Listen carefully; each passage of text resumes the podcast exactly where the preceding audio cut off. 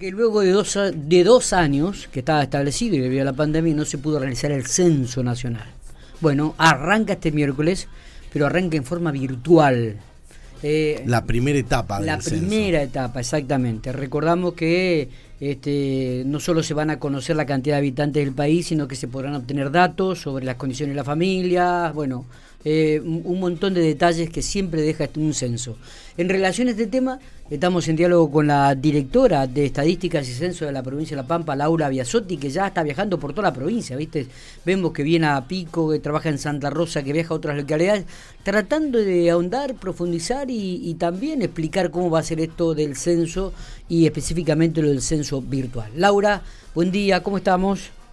Hola, buen día chicos, ¿cómo andan? Bien, bien, ¿cómo está eso? Arranca ¿eh? este, este miércoles arranca el censo 2022 en su fase virtual. Tal cual, parecía que faltaba mucho y ya estamos, ya estamos en la semanita final. Bueno, así que bien, sí, sí, preparándonos para eso. Me imagino, a partir de las cero horas del miércoles eh, ya estarán disponible el, el ingreso para comenzar a hacer el censo virtual. Laura, contanos un poco. Exactamente, eh, Indexa pondrá la página lista para que cuando uno ingrese a censo.gov.ar eh, tenga la posibilidad de completar, por lo menos aquellas personas que así lo deseen, de completar el censo de manera digital. Recordamos que se va a poder hacer a través de computadoras, tablets o celulares. Exactamente, cualquier dispositivo, mientras uno tenga internet, eh, lo puede realizar. Eh, Laura, ¿cuáles son las expectativas respecto a este censo digital? Digo, es la primera vez que se va a hacer con esta modalidad, eh, después se va a hacer la, de siempre, la que todos hemos visto alguna vez en la vida. Eh, ¿Cuáles son las expectativas para los pampeanos, por ejemplo, de este censo digital? Mira, como ustedes decían recién, hemos estado recorriendo, la verdad, la provincia, reuniéndonos con los intendentes, con referentes de cada municipio, y, uno por lo que conversa, la pandemia nos dejó esto, ¿no? Que mucha gente se familiarice con la tecnología y que nos acostumbramos que para sacar un turno para un cosa o para otra usamos la tecnología. Entonces cuando surgió esto de hacer el censo digital, también hay mucha gente que te dice, ah, yo lo voy a hacer así, más rápido, más fácil. Entonces, como expectativa tenemos mucha, eh, la verdad que por eso hicimos la difusión de tratar de que la mayor cantidad de la población lo pueda completar de manera digital, porque esto hace que, eh, más allá de que el 18 de mayo igual se tenga que quedar en su vivienda hasta que el censista pase, eh, hace que los tiempos sean otros, ¿no? Tanto para el censado como para el censista.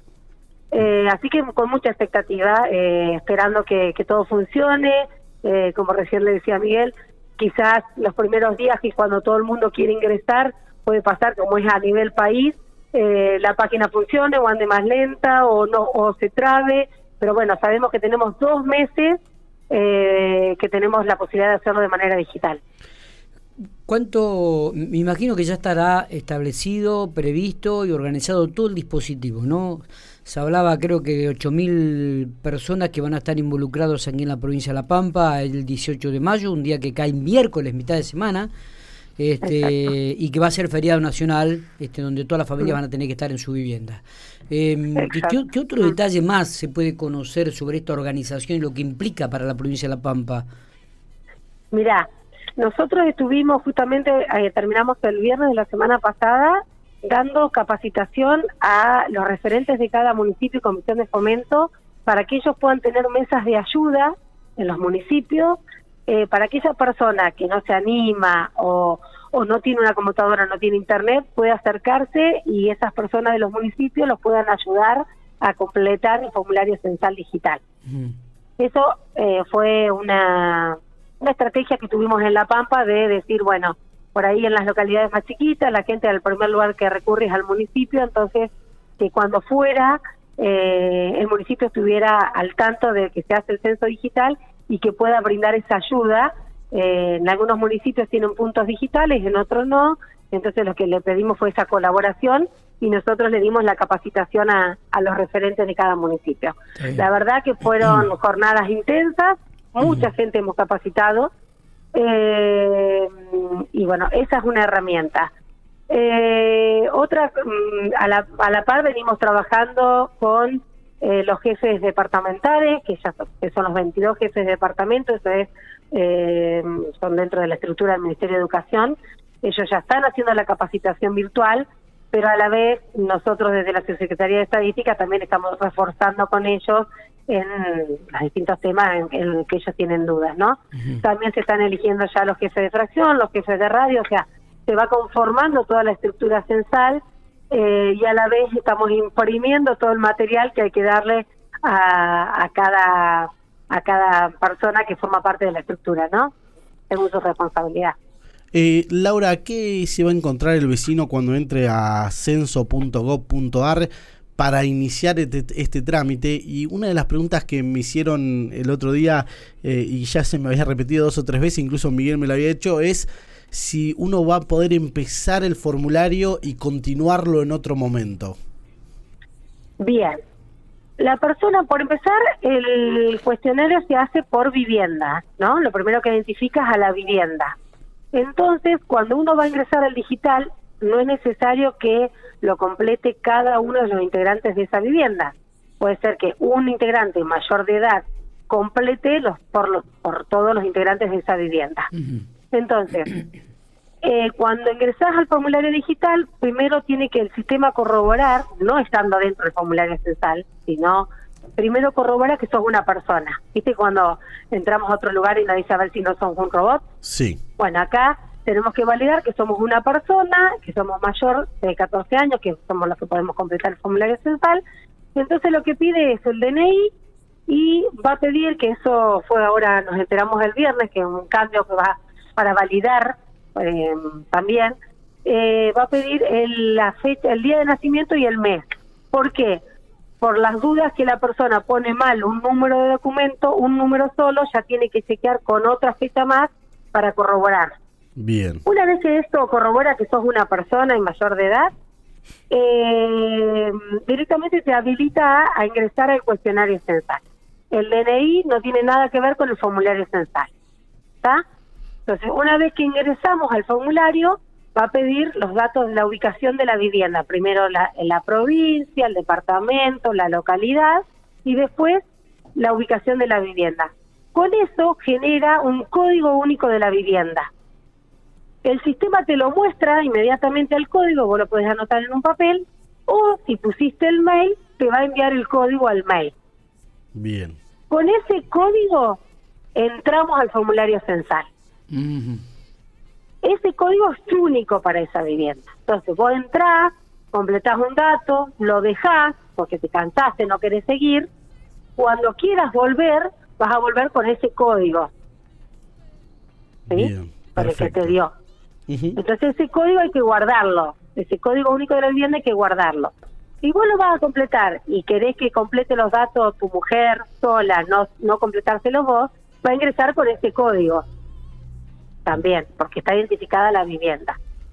Bien. Sí, completaste vos solo y viste finalizado todo el cuestionario necesario, lo completaste vos solo y vivían tres personas, ya automáticamente el sistema te generó el código final que es el que le vas a tener que entregar al censista.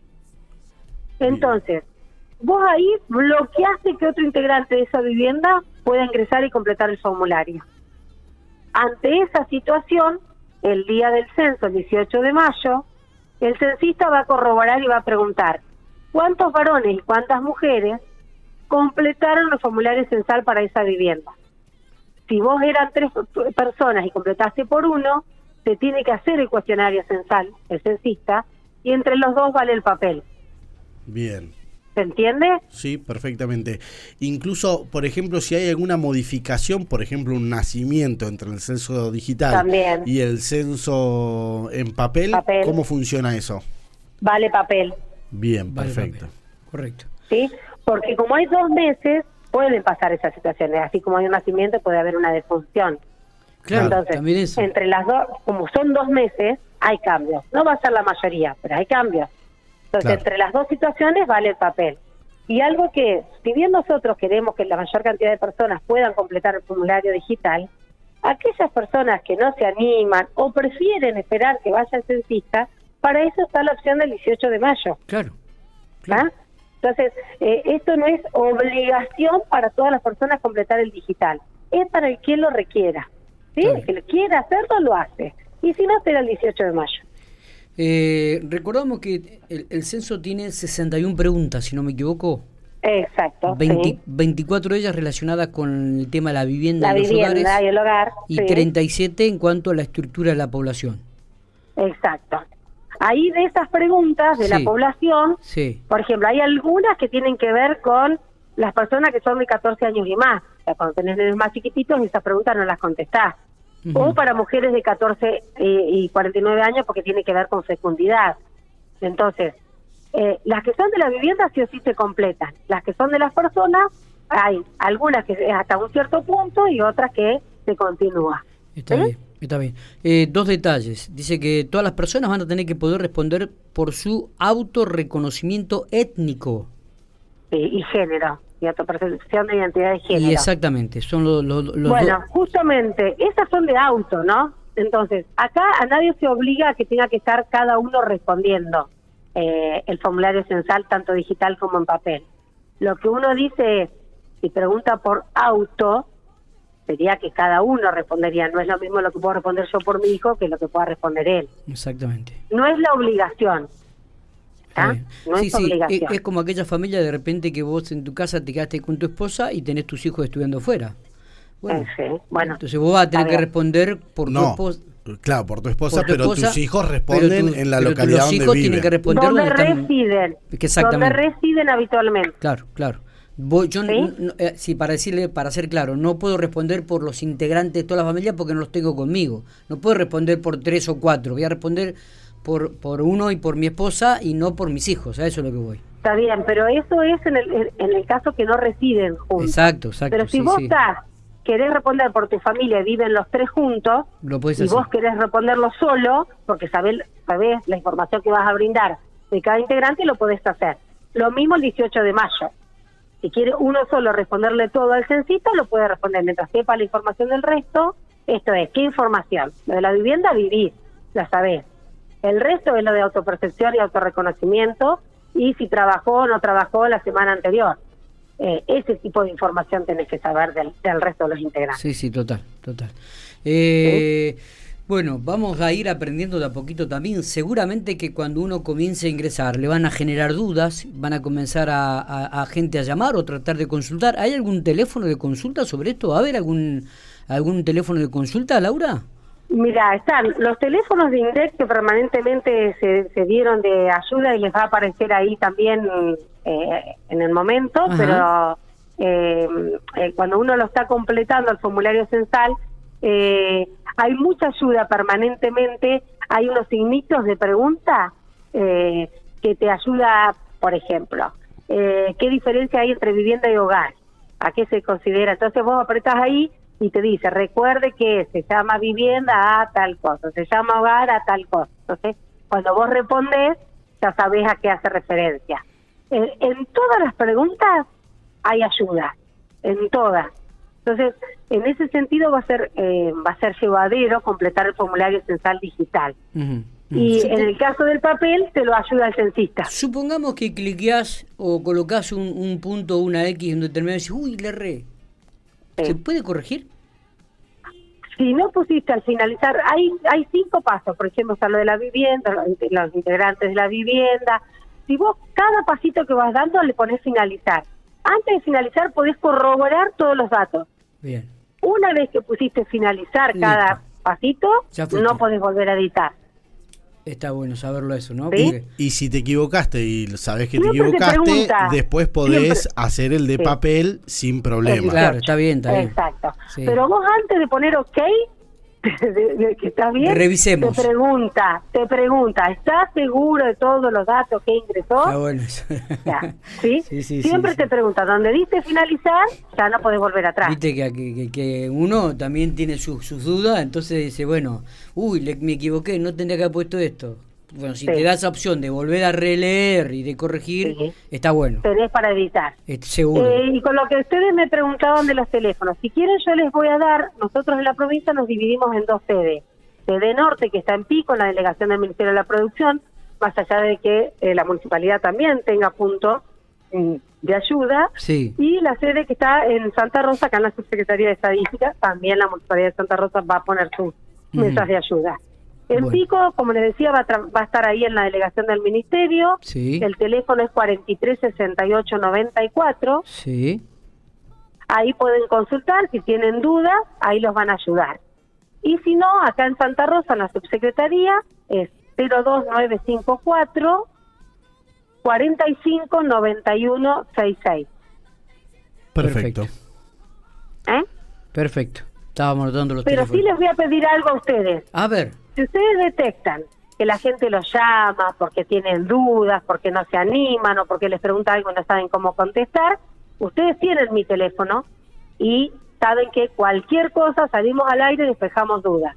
¿sí? Genial. Está muy bueno. Yo en eso saben que yo estoy abierta y prefiero que la gente nos consulte y responderles enseguida y no que generemos por ahí una bola que no tiene sentido. Si podemos ayudar y, y despejar dudas enseguida, la despejamos. Eh, Está bien, porque vamos a estar, vamos a estar muy atentos el miércoles y a partir del miércoles cualquier consulta la haremos y si nosotros la podemos evacuar acá, desde la radio también podremos colaborar y ayudar, lo haremos con, con gusto, Laura. ¿eh? Dale, Eh, así que eso se los agradezco. vamos a tratar de ser una vía de comunicación entre ustedes y, y con el vecino, con el oyente, con la gente que seguramente va a pedir ayuda, muchos de ellos, a, a algún nieto, a algún hijo que está Sí. Mucho más actualizado, la gente de edad, me estoy hablando, ¿no? Sí, Eh, que sí, está sí. mucho más formalizado y actualizado con respecto a las redes sociales o al manejo de computadora como para que se llenen Y- esto. Y esto, no me cabe ninguna duda, Laura, que a partir del 18, ya cuando lleguemos al 18 de mayo, eh, ustedes ya van a saber cuánta gente se ha censado a través de en forma digital. El INDEC nos va a informar, nos va a ir informando eh, eh, cuánta población se va censando de manera digital. Eh, lo que sí, eh, como esto va a estar abierto hasta, lo- hasta el 18 de mayo a las 8 de la mañana, Ujú. el, viste, a último momento no vamos a tener el dato preciso, pero sí nos va a ir informando eh, a medida que se vaya completando. Así que cuando vayamos teniendo esos datos, yo también los voy a compartir con ustedes porque no hay nada que esconder. Ahí vamos a ir sabiendo Claro. el grado de avance. Eh, también remarcar, porque por ahí la, hay algunas personas que está escuchando que no se va a animar a esto, o no quiere, o no se siente cómodo. Esto no es obligatorio, obligatorio es el censo del 18 de mayo. Esto es para adelantar ese trámite, ¿no? Exactamente. Sí, el, el cuestionario es el mismo, el mismo, el mismo. El papel que digital es el mismo. Pero el 18, sí o sí, tenemos que ten- censar toda la población. O sea, no, no se nos puede escapar nadie. Todos tenemos que estar censados. Bien. Laura, gracias por todo, nos estaremos hablando. No, ¿eh? vamos gracias, vamos a chicos, a comunicarnos más seguido a partir del 18. Dale, dale, cuando Bueno. quieran. Gracias.